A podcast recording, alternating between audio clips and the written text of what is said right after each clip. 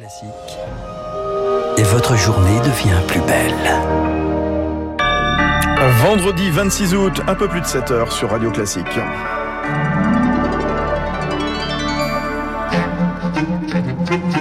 La matinale de Radio Classique avec Fabrice Lundy.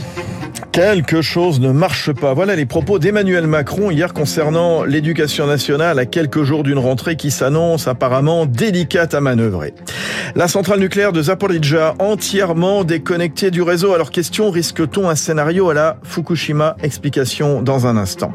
Et puis face à un âge grandissant, une santé déclinante, le pape François prépare sa sortie de piste. 20 cardinaux vont être nommés demain. Radio C'est donc le journal de 7 heures préparé et présenté par Léa Boutin-Rivière. Papendiaï passe ce matin au tableau. Le ministre de l'Éducation nationale tient une conférence de presse pour présenter sa rentrée scolaire. Exercice d'équilibriste, car Papendiaï doit jongler entre la pénurie de professeurs, la pénurie de chauffeurs de bus et la promesse que chaque classe ait un instituteur à la rentrée. Une situation évoquée hier par Emmanuel Macron durant la conférence des recteurs à Paris. Élèves malheureux, professeurs désabusés, parents inquiets. Le président a dressé un bilan sombre de l'éducation en France. Il a également développé son projet pour les Et Anna Huot, du côté des organisations syndicales, eh bien, la pilule est dure à avaler. Le discours d'Emmanuel Macron a laissé un goût amer aux syndicats. Sur la formation d'abord, le président a ouvert la voie à la fin du recrutement de tous les professeurs à Bac plus 5. Et là, les syndicats grincent des dents. Ce n'est pas le niveau d'études qui est trop haut, mais bien les salaires qui sont trop bas.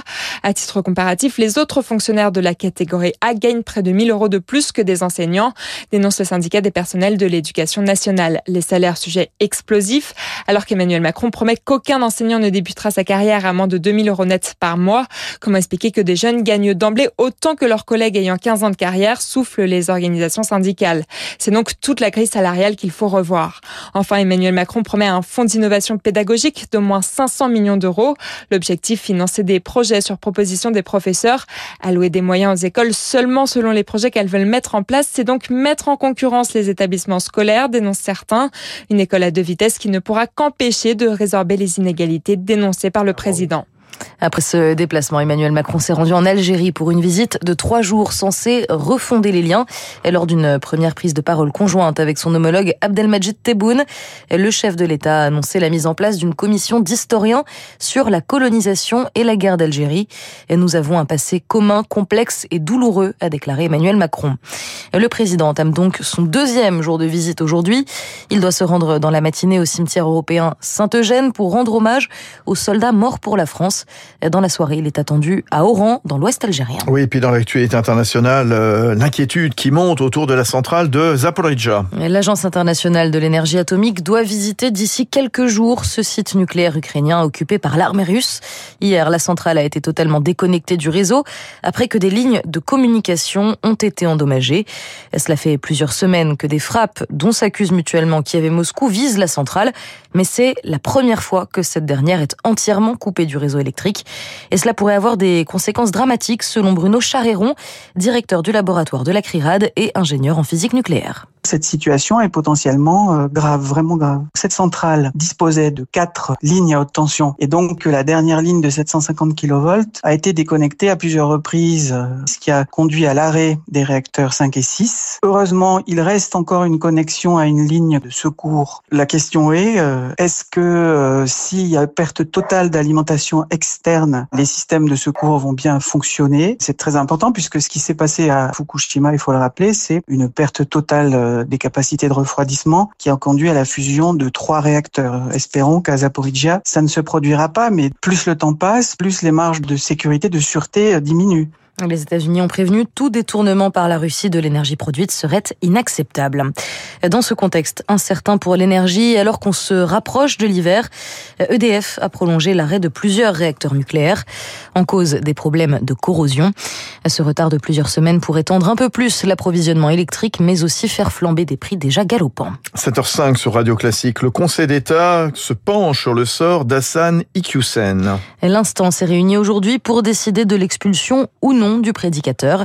Il y a un mois, le ministre de l'Intérieur Gérald Darmanin avait annoncé l'expulsion pour euh, appel à la haine de cet imam marocain né en France.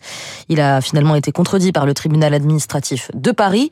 Elodie Wilfried, le Conseil d'État va donc mettre un terme à ce feuilleton politico-judiciaire. L'arrêté d'expulsion a été signé, validé par un magistrat. Le Maroc a délivré un laissez-passer consulaire. Rien ne semblait entraver le projet de Gérald Darmanin d'expulser Hassani Hussein le 2 août, lorsqu'il s'exprimait confiant devant l'Assemblée nationale.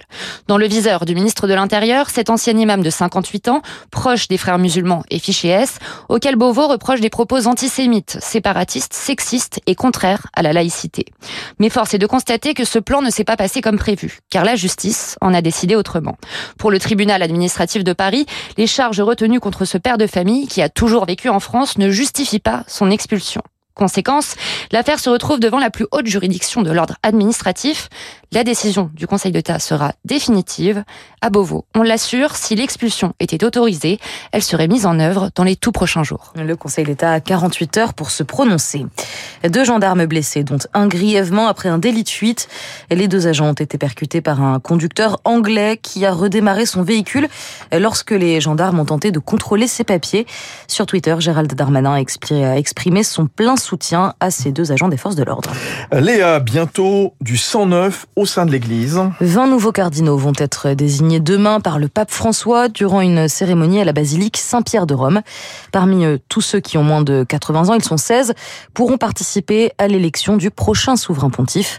Victime d'une santé déclinante, le pape François pourrait être en train de préparer une éventuelle renonciation. Écoutez le chercheur François Mabi, directeur de l'Observatoire de géopolitique des religions à l'IRIS. Le pape essaie de peut-être de consolider son héritage ou de faire en sorte que une majorité de cardinaux soit favorable aux réformes qu'il a tenté de mettre en œuvre. Ce qui est intéressant de constater, c'est que le pape François poursuit l'internationalisation de la curie euh, romaine, même si, euh, quand on regarde des profils des hommes nommés, on voit qu'ils ont pratiquement tous un parcours assez euh, similaire. Ce sont essentiellement des théologiens, donc qui maîtrisent une discipline qui est certes importante, mais on aurait pu penser que certains profils étaient peut-être plus divers, moins classiques dans leur formation. François Mabille répondait aux questions de Sarah Ders. Et voilà, un journal de 7 heures signé Léa Boutin-Rivière. Merci à tout à l'heure, Léa. Baptiste Gabory prendra le relais à 7h30 sur Radio Classique. Bonne matinée à tous. C'est bientôt la, la rentrée, bien sûr. 7h08 dans un instant, l'édito économique de François Vidal des Échos. Alors jusqu'où vont monter les taux d'intérêt pour lutter contre l'inflation? Oui, la terrible inflation, sans pénaliser trop gravement l'activité économique. Rendez-vous dans une minute. Et puis juste après, Emmanuel Combe, le vice-président de l'autorité de la concurrence. Plusieurs usines Stellantis à l'arrêt. Pourquoi la pénurie de semi-conducteurs dure-t-elle ainsi? Comment pallier ce manque?